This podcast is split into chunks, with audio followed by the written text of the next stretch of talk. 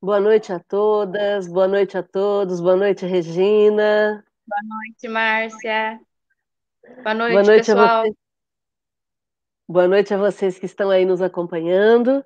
A gente está começando o estudo, a roda de conversa sobre o livro dos médiuns, e aí depois vamos ter a oportunidade de participar juntos. Quem tiver alguma dúvida, alguma pergunta, é só fazer a pergunta aí que a Regina responde rapidinho para a gente. Essa, essa, é a ideia, né? Vamos lá. Rê, você faz a prece inicial, por favor? Faço. Vamos agradecer mais essa oportunidade de estarmos aqui para mais um estudo do Livro dos Médios, para mais uma noite de conhecimento. Agradecemos aos espíritos amigos do Geol por estar sempre conosco. E que possamos, durante nosso estudo, continuarmos a nossa doação de energia para todos os que estão necessitados. Direcionarmos essa energia para o, Geol, que os espíritos amigos têm o trabalho que eles fazem toda quarta-feira, mesmo nós não estando lá, eles continuam com o trabalho. Possamos auxiliá-los nesse momento. Obrigada, que assim seja. Muito bem. Vamos lá, então. Estamos aqui. Vamos dando boa noite ao pessoal da, do YouTube, né? Quem estiver assistindo pelo YouTube, falar um alôzinho para a gente, vai ser legal, porque aí a gente vai saber quem é que está assistindo com a gente aí, né? Uhum. Então vamos lá. A Lídia está aí, a Bruna Santos está aí também, que legal. Vamos lá. Agora entrou aqui a Fátima, bem-vinda, o Jorge Gambardella, bem-vindo, que legal. Então vamos lá. Nós estamos lendo o, o, capítulo 31 do livro dos médiuns, Dissertações Espíritas, e a gente vai ler hoje o item 9 do livro dos médiuns. Vou pedir para alguém ler aqui para a gente, alguém que está aqui no grupo. Quem começa? Eu posso ler, Márcia. Por favor, Rê. 9. Venho eu, vosso Salvador e vosso juiz Venho como outrora aos filhos transviados de Israel, venho trazer a verdade e dissipar as trevas. Escutai-me. O Espiritismo, como outrora, a minha, a minha palavra, tem que lembrar aos materialistas que acima deles reina a imutável vontade, verdade. O Deus bom, o Deus grande, que faz germinar a planta e que levanta as ondas. Revelei a doutrina divina como o ceifeiro, atei em feixes o bem esparso na humanidade e disse: Vinde a mim, vós todos que sofreis. Mas, ingratos, os homens se desviaram do caminho reto e largo que conduz ao reino do meu Pai e se perderam nas ásperas veredas da impiedade. Meu Pai não quer aniquilar a raça humana, quer não mais por meio de profetas, não mais por meio de apóstolos, porém que ajudamos-vos uns aos outros, mortos e vivos, isto é, mortos segundo a carne, porquanto a morte não existe. Vós socorreis e que a voz dos que já não existem ainda se faça ouvir. Clamai-vos, orai e crede. Por isso que a morte é a ressurreição e a vida a prova escolhida durante a qual, cultivadas as vossas virtudes, quem tem que crescer e desenvolver-se como o credo. O Lê tudo, Márcia. É, vamos interromper e vamos comentar? Vamos. Já vamos dar um spoiler para quem está chegando agora. Primeiro, agradecer a presença do Adriano, a, presen a presença do Lucas. Sejam bem-vindos. Que, que ótimo estarmos todos juntos. Enquanto a gente está na reunião, quem está falando fica com o microfone aberto, quem não está falando fica com o microfone fechado, para a gente poder ter mais tranquilidade para falar, né?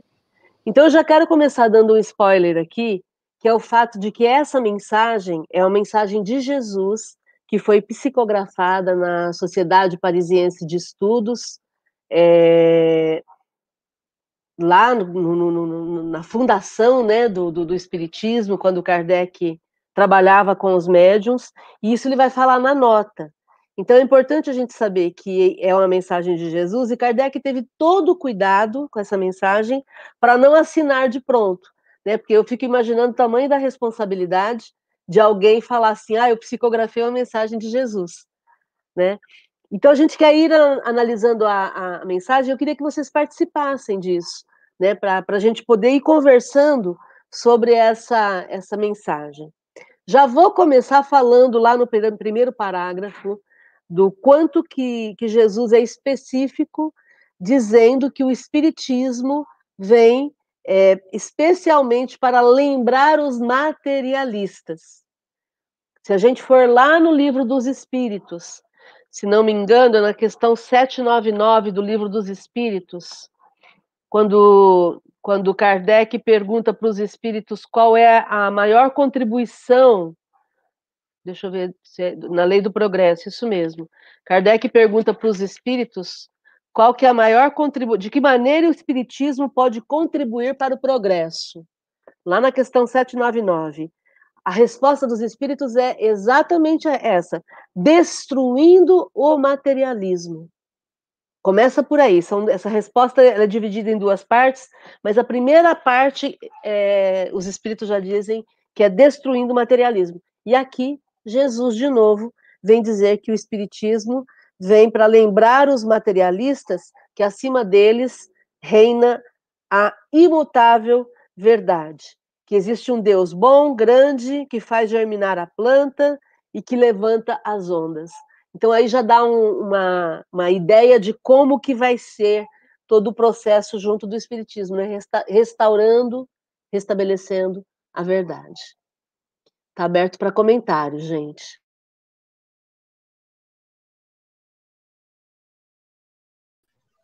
Eu ainda estou desacreditado que a mensagem de Jesus. Eu estou tentando conseguir entender como é que isso é possível. Como é que acontece. Tipo, o médium não teve um ataque cardíaco, sei lá.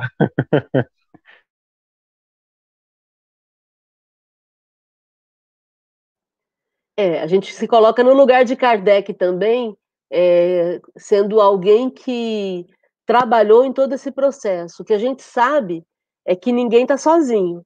Né, então, é o médium que trouxe essa mensagem, mas é óbvio que o ambiente também deveria estar, estar bastante equilibrado e todos aqueles que estavam trabalhando nesse sentido estavam trabalhando é, focados no mesmo objetivo, que é o de esclarecer, de amparar, de contribuir para o progresso da humanidade.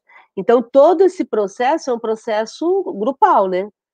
O médium, ele é apenas um instrumento naquele momento, mas todo o restante, o escopo do, do grupo, é que dá esse suporte, né? É legal a gente pensar em termos de grupo, em termos de, de, de força de grupo, né?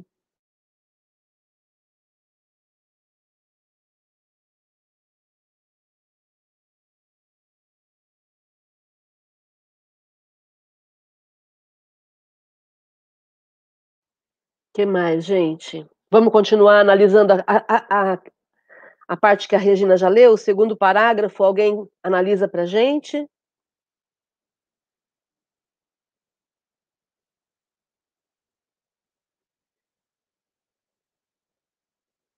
Aqui ele está trazendo a questão da força do, do apoio espiritual que todos nós temos. Né? O, os mortos não estão mortos. Os mortos, eles estão do nosso lado, nos apoiando, nos orientando. Então, o que o espiritismo traz essa esse contato com o mundo dos mortos é apenas a constatação de uma realidade, de que a gente nunca teve abandonado por um, um Deus criador, vamos chamar de criador, né?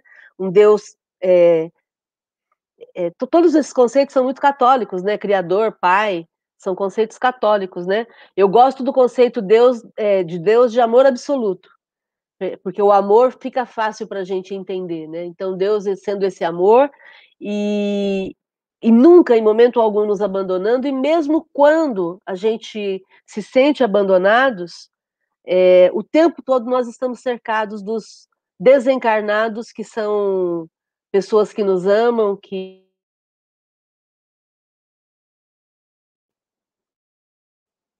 Pelo fato de estarem desencarnados, não significa que deixaram de estar do nosso lado. Muito pelo contrário, né? Eles só estão mortos segundo a carne. E aí eles vão trazer para a gente esse conceito de morte como ressurreição. Então a morte é uma ressurreição. O que é ressurreição? É recomeço. É retornar à vida. E vão trazer a vida como um conceito de uma prova que eu escolhi para que eu possa cultivar as minhas virtudes. Olha que conceito lindo isso. Isso é filosófico. Né? Então a, a morte não é não é o fim. A morte é a oportunidade de retornar à vida. E a vida é uma prova para que eu possa treinar as minhas virtudes. Jesus era poeta.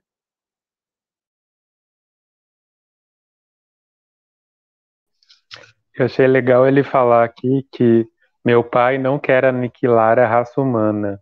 Ele quer, não mais por meio de profetas, não mais por meio de apóstolos, quer que vos ajudando uns aos outros, mortos e vivos, enfim, se auxiliem. É, é, muito legal essa parte, porque ele dá aqui a cartada da, da vida eterna, né? Tipo, do, da reencarnação. Porque quando você pensa numa ideia é, de céu e inferno, por exemplo, a morte acaba, né? E aí, se acabar, vai acabar com a raça humana uma hora, né? Tipo, e não, a gente é eterno, a gente vai desencarnar, reencarnar e passar por provas. E lindo ele ter essa essa esperança, né, de que a gente vai conseguir fazer tudo isso só entre nós mesmo, né? Entre nós, nos amando, nos ajudando, não vai precisar de profeta, de padre, de pastor, de palestrante, de nada, né? A gente é capaz de fazer isso juntos. Porque Jesus acredita no nosso potencial, porque ele sabe do potencial que a gente tem. Né? Então, imagina, se eu sei onde eu. Onde, vamos imaginar que eu, eu peguei essa caneta e eu coloquei ela em algum lugar. Se eu sei que a caneta está lá, se eu quero a caneta, eu vou lá e pego. Eu não vou procurar. Então, Jesus sabe que nós temos potencial. Então, ele, ele entende que esse potencial pode ser utilizado. Agora, o problema sou eu acreditar que eu tenho um potencial que, eu, que Jesus sabe que eu tenho.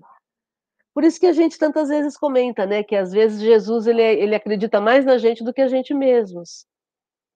E por isso é que estamos aqui na vida para cultivar as nossas virtudes, porque, por exemplo, a fé é uma virtude, né? Essa certeza, essa certeza proposta pela fé, ela é uma virtude. Eu necessito cultivar isso.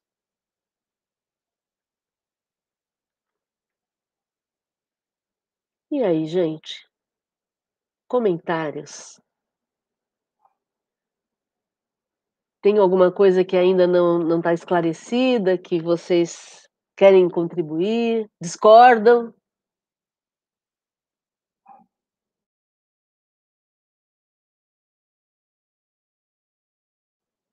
Então vamos continuar ouvindo Jesus? Vamos lá? Regina, você termina de ler a mensagem, depois alguém lê a nota? Termino. Crede nas vozes que vos respondem. São as próprias almas do que evocais, dos que evocais. Só muito raramente me comunico. Meus amigos, os que hão assistido à minha vida e à minha morte, são os intérpretes divinos da vontade do meu Pai. Homens fracos que acreditais no, no erro das vossas inteligências obscuras. Não apagueis o facho que a clemência divina vos coloca nas mãos, para vos clarear a, a estrada e reconduzir-vos, filhos perdidos, no regaço ao vosso Pai. Em virtude vos digo, crede na diversidade, na multiplicidade dos espíritos que vos cercam. Estou infinitamente tocado de compaixão pelas vossas misérias, pela vossa imensa fraqueza, para deixar de estender mão protetora aos infelizes transviados que, vendo o céu, caem no abismo do erro. Crede, amai, compreendei as verdades que vos são reveladas. Não mistureis o joio com o bom grão, e, as, e os sistemas com as verdades. Espíritas, amai-vos, eis o primeiro ensino. Instruí-vos, eis o segundo. Todas as verdades se encontram na no cristianismo. são de origem humana os erros que nele se enraizaram. Eis que do além-túmulo, que julgais o nada, vos clamam vozes. Irmãos, nada pereça. Jesus Cristo é o vencedor do mal. Sede os vencedores da impiedade. Ui! Então, aqui ele fala, né, para a gente continuar acredit, é, tendo essa certeza da vida, né, depois da morte, porque ele fala que quando você, quando a gente evoca as vozes que a gente ouve, realmente é das pessoas que nós invocamos, os, espíritos, os espíritos deles, né, e que ele raramente se comunica, que muitas vezes ele, é, que eu entendi aqui é que ele passa a mensagem dele para por espíritos capazes de transmiti-lo para nós.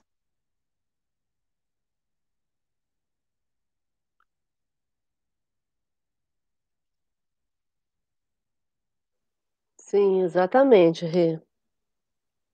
E é interessante a gente pensar. Tudo bem aí? Tudo. Tá. É interessante a gente pensar nessa mensagem, é porque ela é tão atual. Uhum. Parece que parece que Jesus Jesus enviou essa mensagem hoje à tarde, né? Para a gente participar do estudo.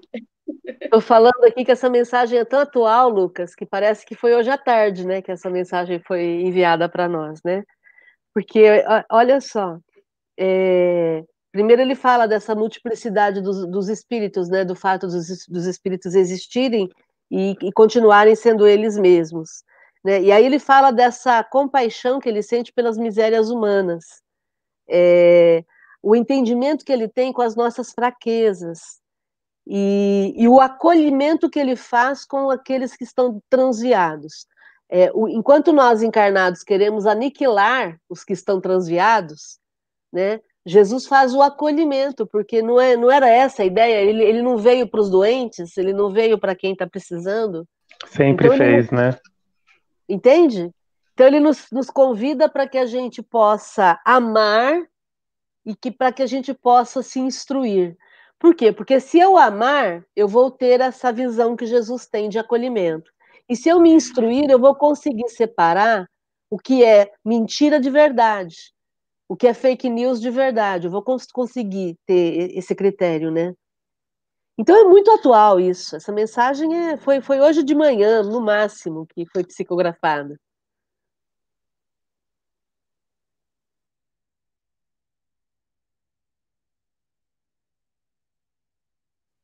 E aí, gente, comentários?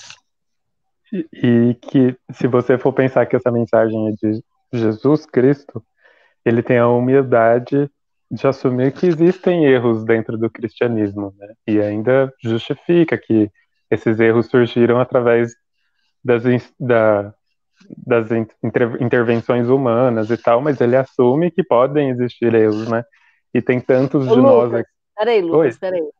Jesus não fundou o cristianismo. Sim, mas ele então, diz aqui que o cristianismo é a verdade. Sim, mas, mas não, não foi ele que, que escreveu ou fundou nada. Então, na verdade, todos os erros que existem são humanos. Uhum, sim. Né? Não, não naquilo que Jesus fez, naquilo que ele orientou. Sim, verdade, entendi. Né?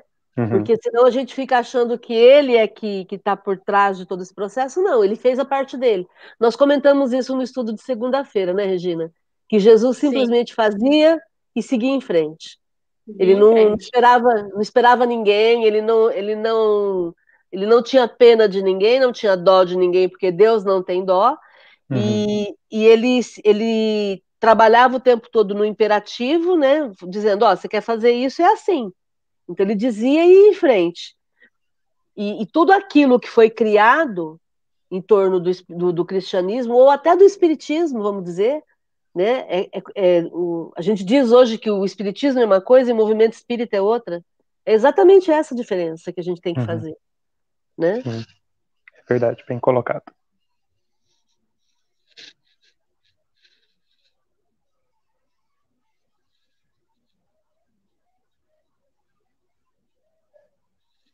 E aí, gente, que mais?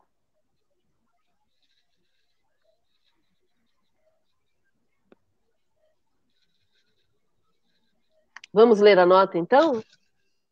Pessoal que está quietinho, está tudo bem? Tudo bem. Legal, muito bom ter vocês aqui e muito bom ter o pessoal lá no YouTube também. Legal. Quem lê para gente a nota? A nota de Kardec. Posso ler. Ok. Nota. Esta comunicação, obtida por um dos melhores médiums da Sociedade Espírita de Paris, está assinada por um nome que o respeito não nos permite reproduzir senão sob todas as reservas, tão grande ser, sobre todas as reservas, tão grande seria o insigne favor da sua autenticidade, e porque, muito frequentemente, dele se abusou nas comunicações evidentemente apócrifas. Esse nome é de Jesus de Nazaré. Não duvidamos de nenhum modo que não possa se manifestar, mas se os espíritos verdadeiramente superiores não o fazem senão em circunstâncias excepcionais, a razão nos proíbe crer que o espírito puro por excelência responda ao apelo de qualquer um. Haveria em todos os casos profanação em lhe atribuir uma linguagem indigna dele. Por essas considerações é que sempre nos abstivemos de publicar algo que levasse esse nome, e cremos que não se poderia ser mais circunspecto nas publicações desse gênero, que não tem autenticidade senão pelo amor próprio e cujo menor inconveniente é o de fornecer armas aos adversários do Espiritismo. Como dissemos, quanto mais os espíritos são elevados na hierarquia, mais seu nome deve ser acolhido com desconfiança. Seria preciso estar dotado de uma bem grande dose de orgulho para se vangloriar de ter o privilégio das suas comunicações e se, e se crer digno conver, de conversar com ele como com seus iguais. Na comunicação acima, não constatamos senão uma coisa, que é a superioridade incontestável da linguagem e dos pensamentos, deixando a cada um o cuidado de julgar se aquele cujo nome leva não a desmentiria.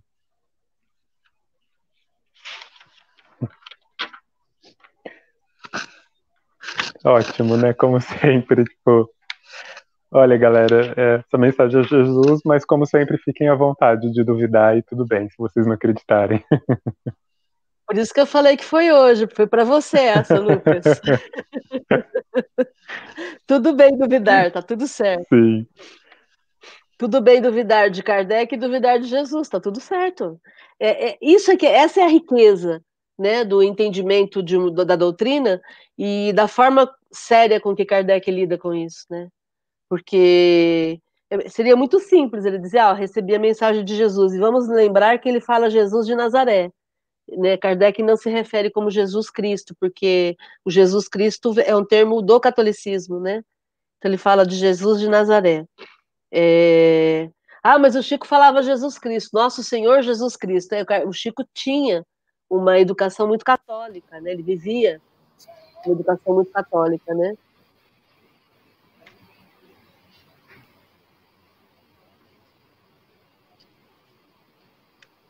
E aí, gente, quem abriu o microfone quer falar aí?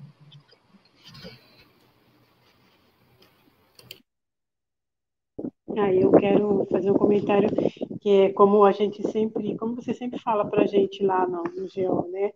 Que como a gente aprende lá no GEO, que não importa quem assina, que o importante é o teor da mensagem. Então, ele, quando ele comenta aqui que a gente pode duvidar ou não, é só passar pelo crivo da gente. Quem teria uma linguagem tão superior, tão direta, né, e, e, e humilde, simples de falar. Aí é uma questão de passar pelo nosso crivo e ver, né, para cada um tirar a sua conclusão. Mas não seria outra senão de acreditar, né?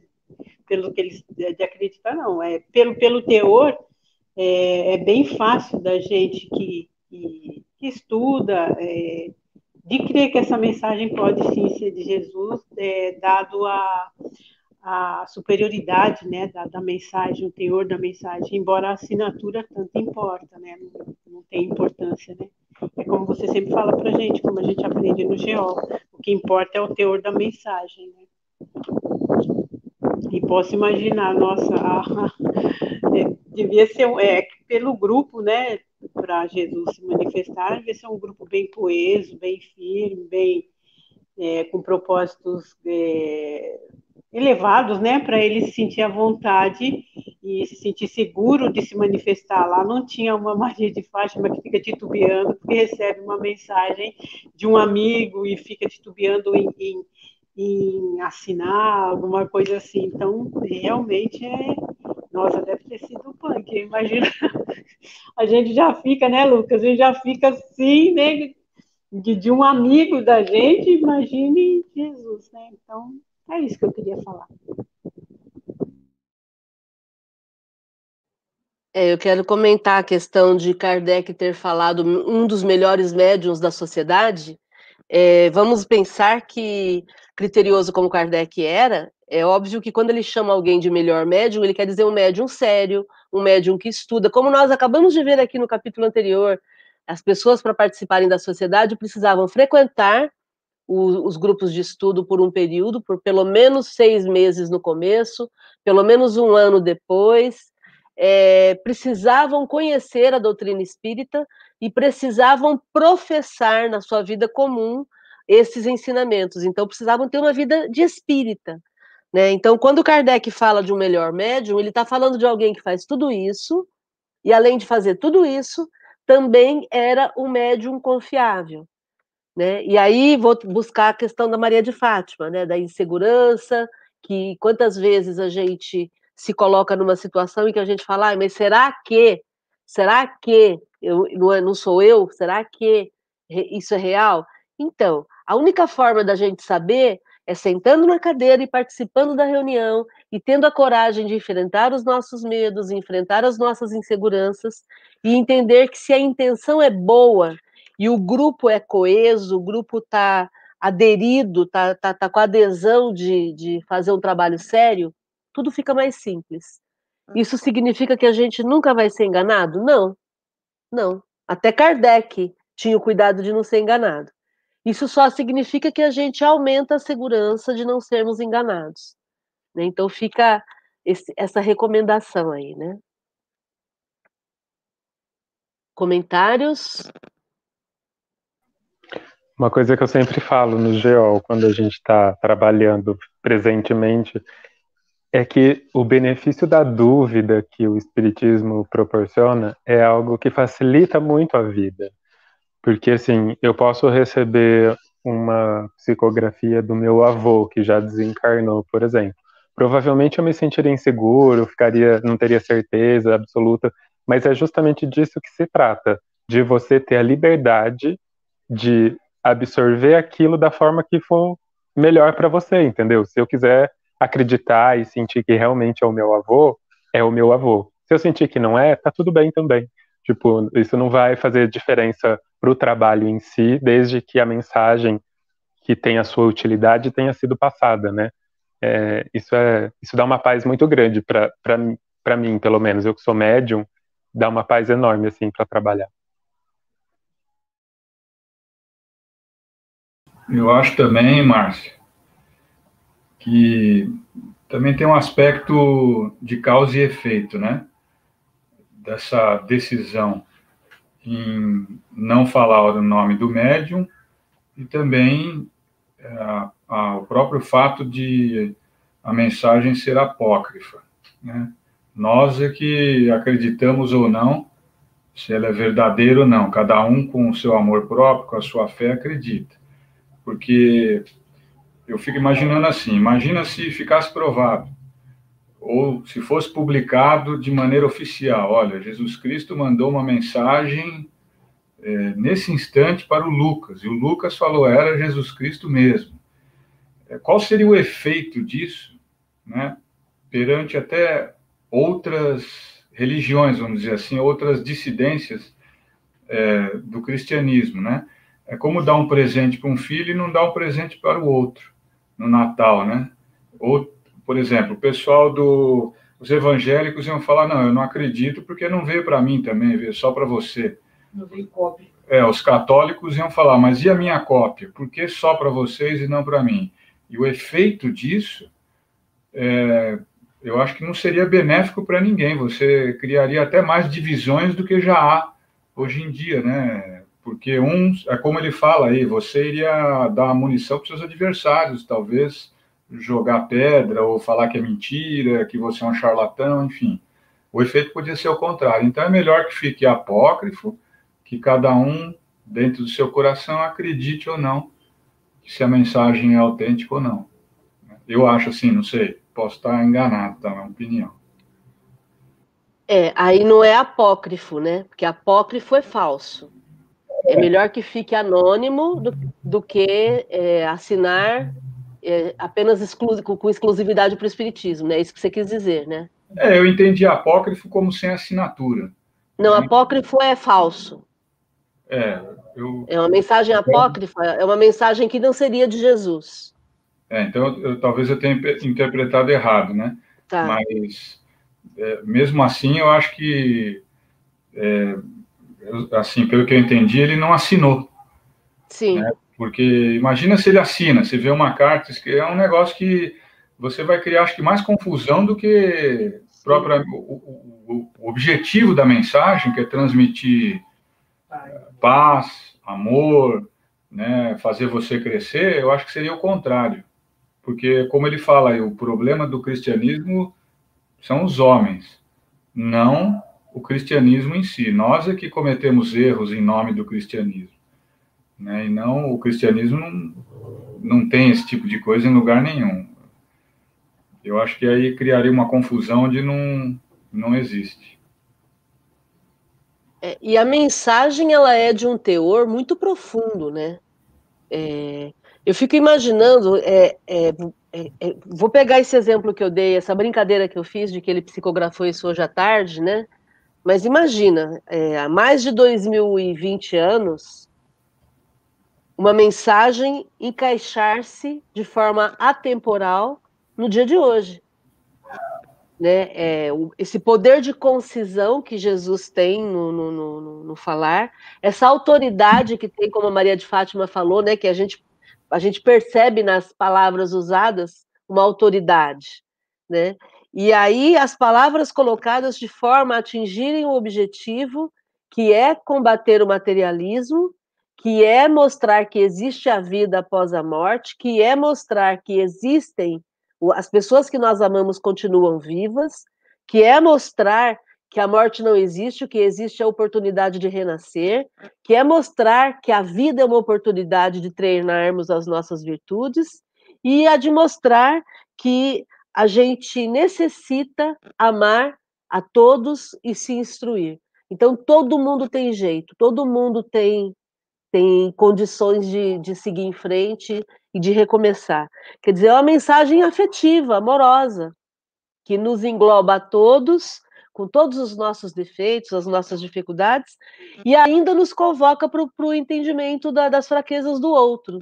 Né? Principalmente nesse momento que a gente está, né? Eu quero trazer esse, é, essa discussão. A gente está numa semana que antecede as eleições municipais, em que a gente vê uma, um, um mundo de falcatruas e de fake news, e o mundo convulsionado pela pandemia, convulsionado pela eleição no país mais poderoso até então, é, lá que é os Estados Unidos, quer dizer, e aí, diante disso tudo, como é que eu mantenho o meu equilíbrio?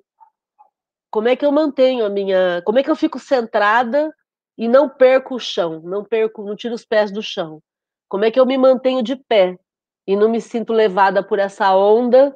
Não perco o pé, né? Quando a gente fica sem pé, né?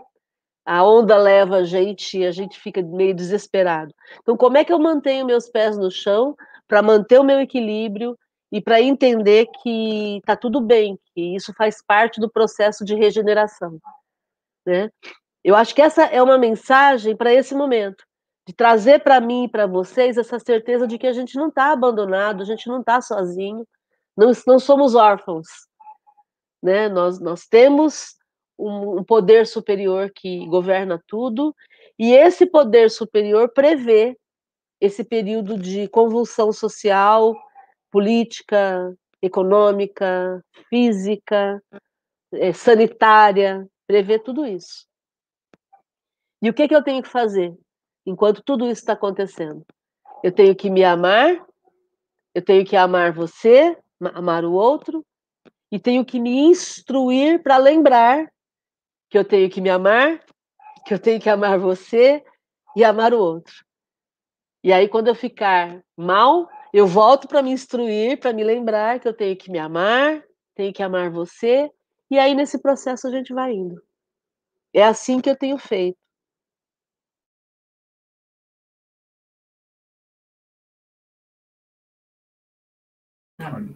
O Márcia, e também quando ele questiona a gente aí, ele fala que ele acredita na gente, porque nós mesmos não acreditamos em nós. Ele também deixa um recado aí. Se ele é capaz de acreditar e achar que a gente vai duvidar do que ele está falando, então quer dizer, ele acredita mais na gente do que nós próprios. Como é que eu vou passar para alguém alguma coisa que eu não acredito? Entendeu? Abre um aspas aí. Exatamente, Malu. Essa, eu sempre falei isso, é, brincando, mas em tom muito sério. É, eu sempre falei que Jesus foi o primeiro coach que surgiu, né? Em época de tantos coaches, né? Por quê? Porque Jesus fez um, um processo que a gente chama de empoderamento, né? Imagina, gente, é muito simples. É, imagina você ser judeu e o povo judeu era um, um povo que veio, que eram hebreus, né? Os hebreus eles eram eles eram escravos. Né? Os hebreus foram libertados por Moisés lá na, no Egito, lembram disso? E aí surgiu o judaísmo. Então, imagina um povo que era escravo, que não tinha. É, é, é diferente da nossa condição hoje. É, você pode ter uma condição financeira, é, econômica, social baixa na escala, e você pode galgar esses degraus.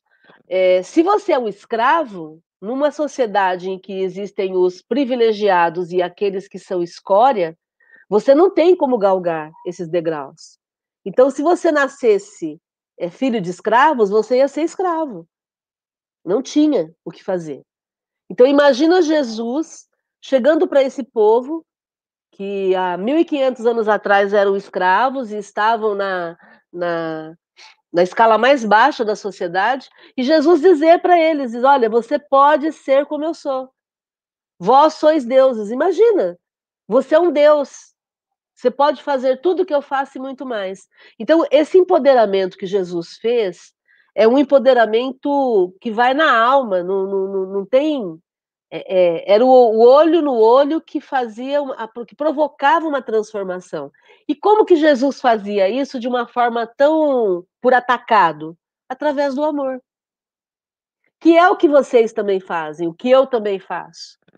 Quando eu estou diante de uma pessoa e eu amo essa pessoa, o que eu falar para ela vira lei. Porque eu já fiz o básico, que foi o amar. Então, esse empoderamento é que era a arma de Jesus. E é esse empoderamento que a gente tem que colocar em prática hoje. Ah, o mundo está perdido, o mundo está violento, o mundo é isso ou aquilo. Não, o mundo só tem uma solução: é o amar. No momento em que eu amo, o outro para de argumentar, porque ele se sente acolhido. Quem tem animalzinho em casa sabe disso. Quando a gente ama o animal de forma incondicional, mesmo ele arranhando, mordendo, né, querendo brigar, quando você ama, ele, ele se deita e se abre. Não é assim? Quando a gente ama, o outro para de argumentar. Então, esse é o nosso maior desafio, né?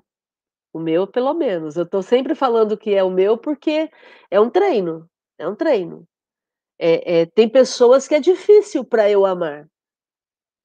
Tem certas pessoas, certas personagens políticas, certas personagens sociais, que eu tenho dificuldade para amar. E na verdade eu queria ter aquela máquina de, aquele, aquela pistola de, de desintegração, de desintegrar, sabe que a gente brincava, né, nos desenhos animados. Só que esse indivíduo que eu queria desintegrar, ele faz parte da nossa, do nosso momento. Se ele se desintegrar, se pudesse se desintegrar, ele voltaria para o todo e continuaria por aqui. Então não faz sentido, eu não posso fazer algo que me desagrada desaparecer. É muito mais inteligente eu acolher, agregar e auxiliar na transformação. Por isso é que existem as reencarnações. Porque aquela pessoa, sabe aquele parente? Sabe aquele indivíduo, aquela indivídua, aquela pessoa, ela vai, desencarna, ela desaparece, só que daí ela retorna para o mesmo grupo familiar, não de familiar de família, familiar de conhecido, sabe? E aí ela vai voltar para o mesmo grupo e aí, de tanto estar em contato, né, o relar, lembra? O relacionamento, de tanto estar em contato, ela vai se transformando.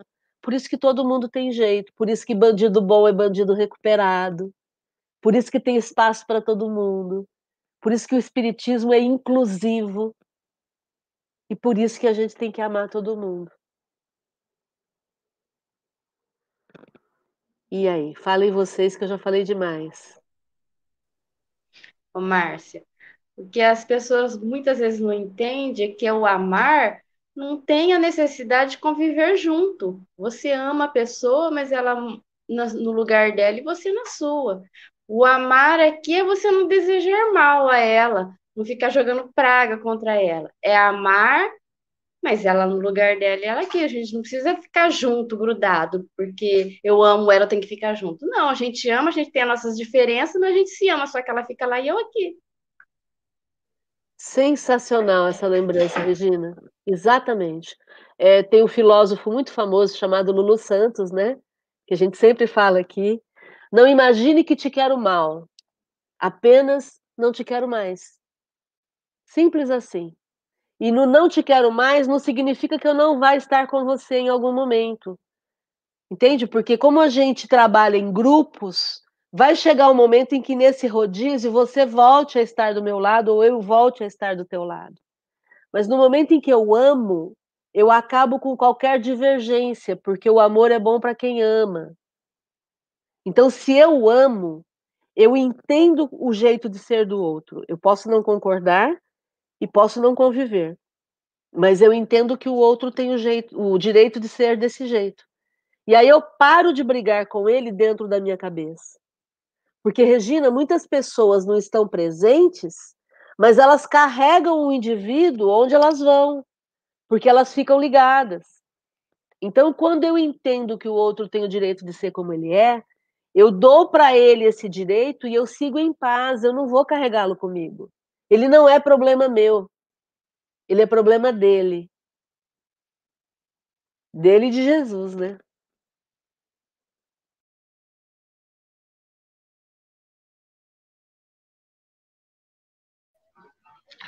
As pessoas às vezes podem se confundir que é, amar, por exemplo, não, não permite a indignação. E isso não é verdade, né? Tipo, porque a indignação ela é fruto de senso crítico, que é algo essencial dentro do espiritismo e o tempo todo é defendido, né? Então eu preciso ter o senso crítico vem antes de tudo, né? Porque eu preciso ter senso crítico para inclusive saber o que fazer diante daquela pessoa, né? Se eu só vou amar e vou sair de perto, se eu vou amar e vou interferir, se eu vou amar e vou ficar juntinho, né? Tipo, é justamente o senso crítico que vai me dar direção de como vai ser esse amar, né? Eu acho que quando a gente entende isso, dá um passão muito grande também, porque é, realmente tem algumas pessoas que é quase impossível você amar, né? Esse pessoal que está aí na mídia agora. É, só que a partir do momento em que você entende que aquilo não é você, por exemplo, você já está se amando, né? Porque você está se, você tá se tirando daquele lugar que está exalando muito mal, né? Aí, se você deseja o mal para aquela pessoa, você está fazendo a mesma coisa que ela. Você também está gerando mal, assim como ela está gerando. Então, se você não desejar o mal para ela, automaticamente você está amando ela. E aí o próximo passo é o mais fácil, né? É parar de seguir no Instagram, é parar de seguir no Twitter para não ter contato com aquele tipo de gente, é bloquear no WhatsApp, é mudar de calçada na rua, se for preciso, né? Tipo, é, esse, o não conviver é a parte mais fácil, né? Ah, esse jogo todo de crítica e do amar é o mais complicado, mas é extremamente possível. E que pode ser feito em etapas, Lucas. É, eu me lembro do Divaldo, ele tem um, um conjunto de CDs que, que tem o tema perdão. E nesse conjunto de CDs ele fala que a gente pode dividir a nossa, o nosso objetivo em etapas. Então, eu não consigo amar certas pessoas, tá? Mas eu vou suportar. Não consigo suportar, eu vou tolerar. Não consigo tolerar, eu vou desculpar. Então você começa de uma forma mais leve até chegar no amar porque também não vamos ser hipócritas, hipócritas dizendo que ah, eu sou a, a super mulher que vou fazer, que vou, pode mandar que eu dou conta. Não, eu necessito trabalhar com as minhas sensações e sentimentos. E aí é, e esse é o processo. Por que será que essas pessoas estão vindo à Terra nesse momento, né? Estão vindo a, a, a, a estão tendo esse destaque nesse momento. Eu me lembro que há uns cinco anos atrás é, surgiu, surgiram muitas obras, na, na, as obras da Irmã de Faux, que a gente estudou tanto no GEOL, né, né Regina? É, não sei se o Adriano já estava no GEOL nessa época, mas a gente estudava os livros da Irmã de Faux, que era uma, uma médium que viveu na época de Kardec, e agora ela psicografava alguns livros através de um médium mineiro, e aí ela falava tanto da, da, da, do princípio da alteridade, né, da gente lidar com a alteridade, né, que é a capacidade de lidar com as diferenças. E aí eu achava aquilo bonito, né, tão poético, né, olha que legal lidar com os diferentes, que legal, né. Só que a gente não tinha ideia do laboratório no qual a gente ia ser mergulhado logo em seguida, né. É, nos últimos cinco anos a gente está num laboratório vivo. E, e esse lidar com, a com o diferente é exatamente isso esse treino pessoal, treino diário. E aí você fala, pronto, dei conta. Aí vem mais uma cacetada. E aí fala, pronto, agora acabou, né? Não é possível que vai ficar tão pior, né? E aí vem uma outra situação. Então, todas essas situações que a gente está vivenciando são esse laboratório. Nós estamos num aquário chamado Terra, e num aquário do qual não dá para sair, pelo menos por enquanto. Não adianta querer quebrar o vidro, porque não tem como quebrar, o vidro não quebra por dentro né? É, e, e, na verdade, estamos nesse treinamento aí, nesse treino para sermos melhores.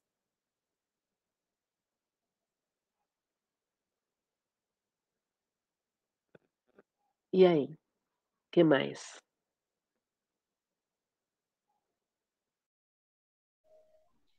É um baita de um treinamento, né, Márcia? É difícil pra caramba, porque a gente está num momento em que eu vejo alguns amigos, por exemplo, tão envolvidos pelo ódio e pela raiva e pelo desespero e tudo mais, e não os julgo porque é compreensivo que estejam se sentindo assim, sabe? É, mas a gente sempre fala sobre o medo ser paralisante, né? Mas, tipo, quanto todos esses sentimentos negativos também são paralisantes, né? Porque às vezes eu me sento, aí eu converso com um amigo, ele até entende aquilo que eu estou falando, argumentando, mas no final da conversa sempre é o que acontece é um, ai, mas eu não consigo, é, é, é terrível demais, e aí começa a remoer tudo de novo, aquela, aquele ódio todo, sabe? Tipo, e é realmente paralisante, porque a pessoa fica ali, né? Não, não consegue caminhar nem com ela, nem com nada.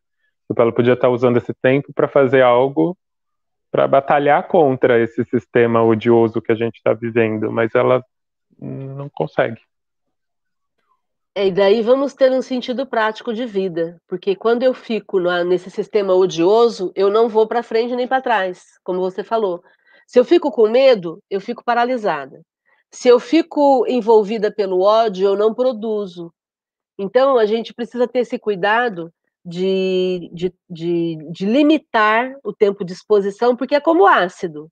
O ácido é corrosivo? É, mas se eu estou com luvas, e com material de proteção, e se eu não me exponho tempo demais, então tem um tempo que eu aguento para eu não ficar corroída, para eu não ficar também corrosiva, para eu também não ficar tóxica. Porque vamos lembrar que a notícia ruim ela é muito mais facilmente assimilada pela gente por conta da nossa é, intimidade com o que é ruim. Então, quando a gente fala que notícia ruim vende, vende jornal, vende anúncio na, na, na TV, é exatamente porque a gente ainda sente prazer em ver a desgraça, em ver a coisa ruim. Então, quando eu me exponho a esse tipo de situação, eu preciso me expor com cuidado, sabendo que tem que ter limite. Então, eu vou me expor por um período, e passado esse período, eu preciso me, desinfec me, me desinfetar. Eu preciso me limpar disso tudo.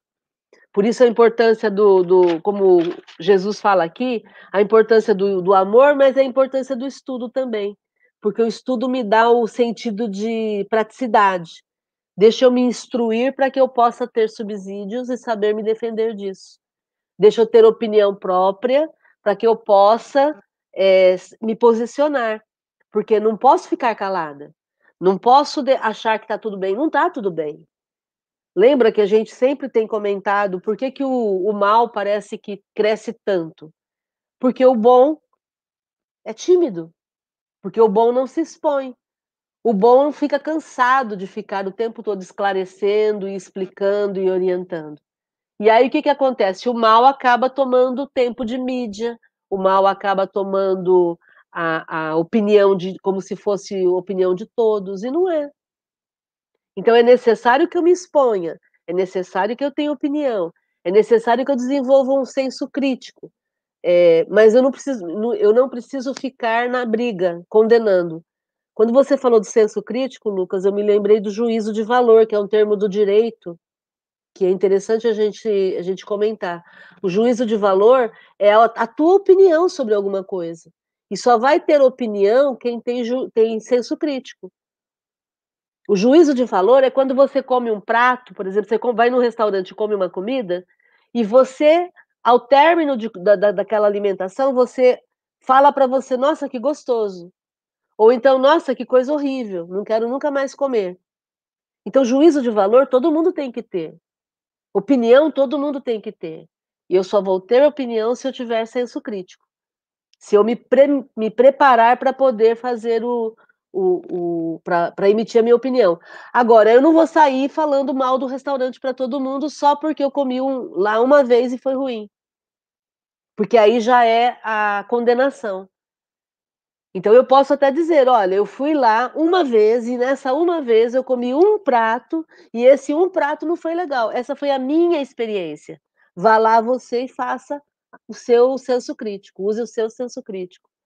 Então é isso que a gente precisa ter opinião. Para ter opinião precisa se informar. E aí quando eu me exponho, eu me exponho não criticando, é, não condenando a pessoa, mas eu preciso começar a condenar a atitude, a, é, recriminar a atitude, mas não condenar a pessoa, né? É, esse é um exercício que eu estou me propondo nessa semana fazer com relação à política, né? Parar de condenar a pessoa e começar a condenar a, a, a, a parar de condenar a pessoa e começar a, a recriminar, a dizer o que eu penso sobre a atitude. Porque aí a gente para de falar de pessoas e vamos falar sobre ideias, né?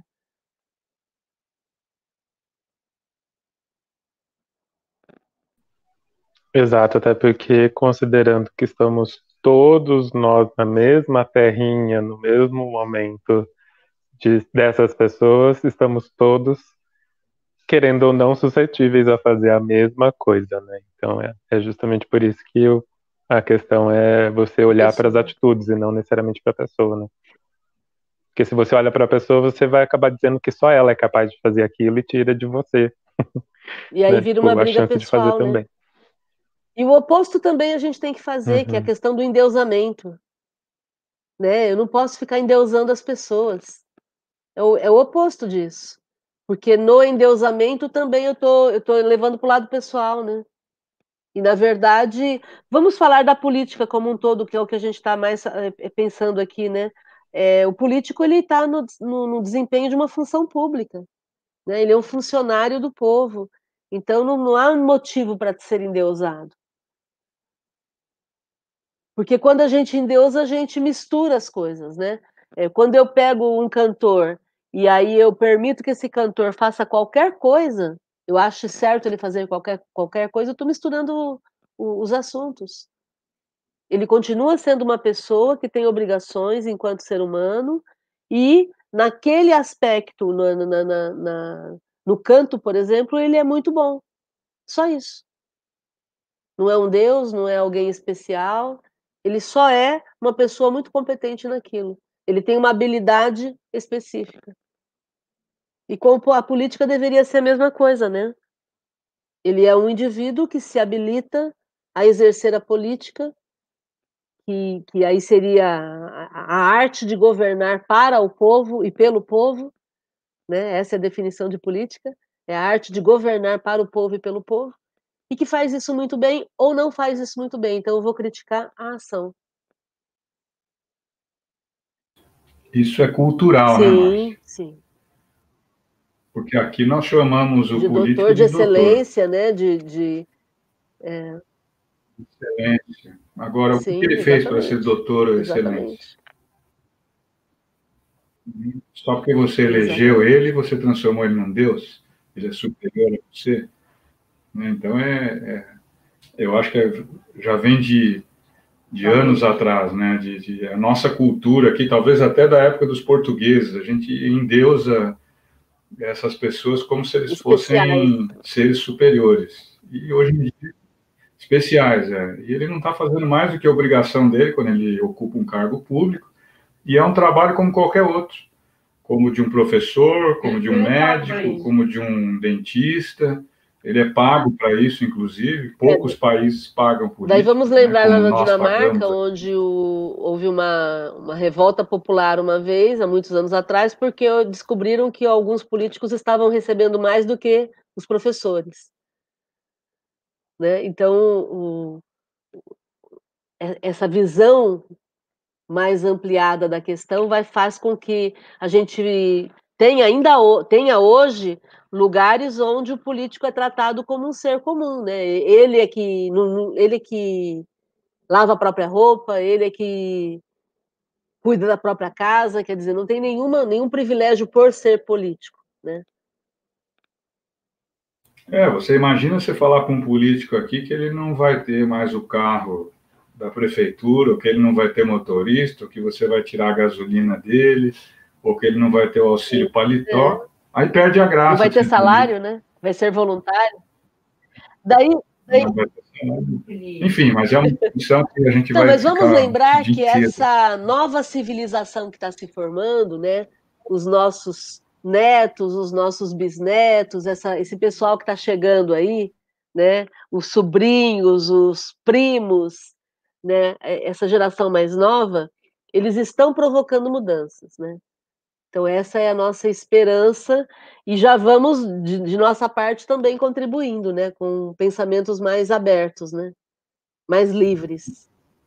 É diferente quando você conversa com um menino, é uma menina de 18, 19 anos que está bem instruído, você vê que a concepção de política deles é diferente da gente, de uma série de assuntos, não só de política, mas basta conversar com um filho de alguns assuntos mais sérios, aí pegar uma hora, sentar com ele no sofá e conversar, e você vai ver que a mentalidade dele vai surpreender a sua, porque muitas, muitos dogmas que a gente tem, muitos paradigmas, muitos conceitos que nós temos, ou preconceitos, né, eles não têm mais.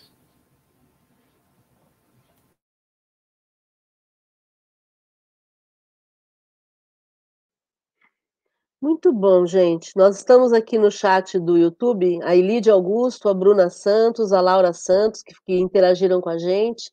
Sei que tem mais pessoas, mas não interagiram, então não sei quem são.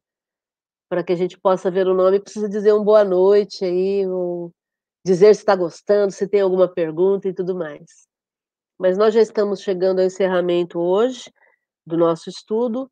Queria saber quem não falou nada, o Adriano que não falou nada, se quer comentar alguma coisa. Que bom ter você de, você de volta aqui com a gente, Adriano. É, que bom a gente poder ter esse espaço para discutir abertamente espiritismo à luz de Kardec e, e hoje à luz de Jesus, né? E com essa visão mais amplificada Ah, o pessoal está falando aqui, a Marta Auxiliadora está falando lá do Mato Grosso, a Adriana Ribeiro também está aqui, legal, muito bom ter vocês aqui. E, então é isso, queria abrir para o pessoal pro, do, do, do, do YouTube ou para vocês, se quiserem colocar mais alguma coisa para a gente poder fechar o nosso estudo.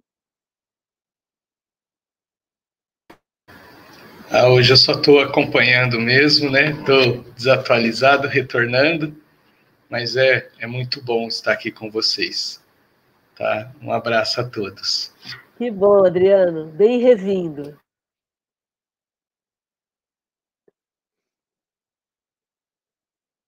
Muito bom, gente. Então vamos encerrando o nosso estudo. Vou pedir para alguém fazer a prece para a gente. Quem se habilita?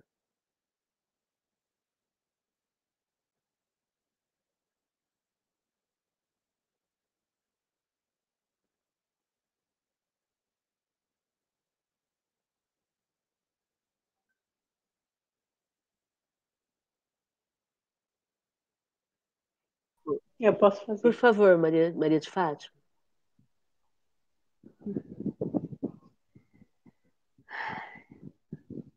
Vamos agradecendo por esse momento, esse momento de luz que nos dá um pouco de tranquilidade e aumenta a nossa fé, nos fortalecendo para que sejamos fortes, né, em nossa fé e não perecemos no caminho do, do desequilíbrio, da, da falta de tranquilidade, com tudo isso que está acontecendo no nosso país, fora os nossos desafios individuais, né? Agradecemos aos nossos protetores individuais, aos protetores desse, desse estudo, aos benfeitores do GEO, por mais uma oportunidade. E rogamos a vós, Jesus, o teu amparo, para que nesse momento, todo lugar que se sinta, se faça necessário um auxílio, que a tua luz e o teu amor e as nossas vibrações cheguem a todos os lugares, a esses lugares de sofredores, que eles possam se sentir fortalecidos e vencerem para vencer esses desafios. E para com isso eles é, e assim sendo fortes, eles possam passar com tranquilidade, com serenidade por esse momento, fazendo jus ao progresso que terão, caso se passem com resignação. Para nós, pedimos aos nossos anjos guardiões e a todos os, os benfeitores que nos auxiliam, mais uma vez, que nos fortaleça na fé, não nos deixa perecer no caminho do desequilíbrio, e que tenhamos sempre bons pensamentos para que possamos vibrar e colaborar para o progresso da humanidade. Jesus encontre, encontre lugar em todos os nossos corações, em nosso íntimo, e que fortalecidos estamos, agradecemos por essa noite de luz. Gratidão a todos e até o próximo estudo. Tchau, gente. Boa noite. Boa noite Valeu, Adriano. Estava com saudade de você. Noite, Falou, gente. Noite. Tchau, tchau. Tchau. Até a próxima. Até a próxima. Gratidão ao pessoal que está no YouTube aí. Gratidão, amigos.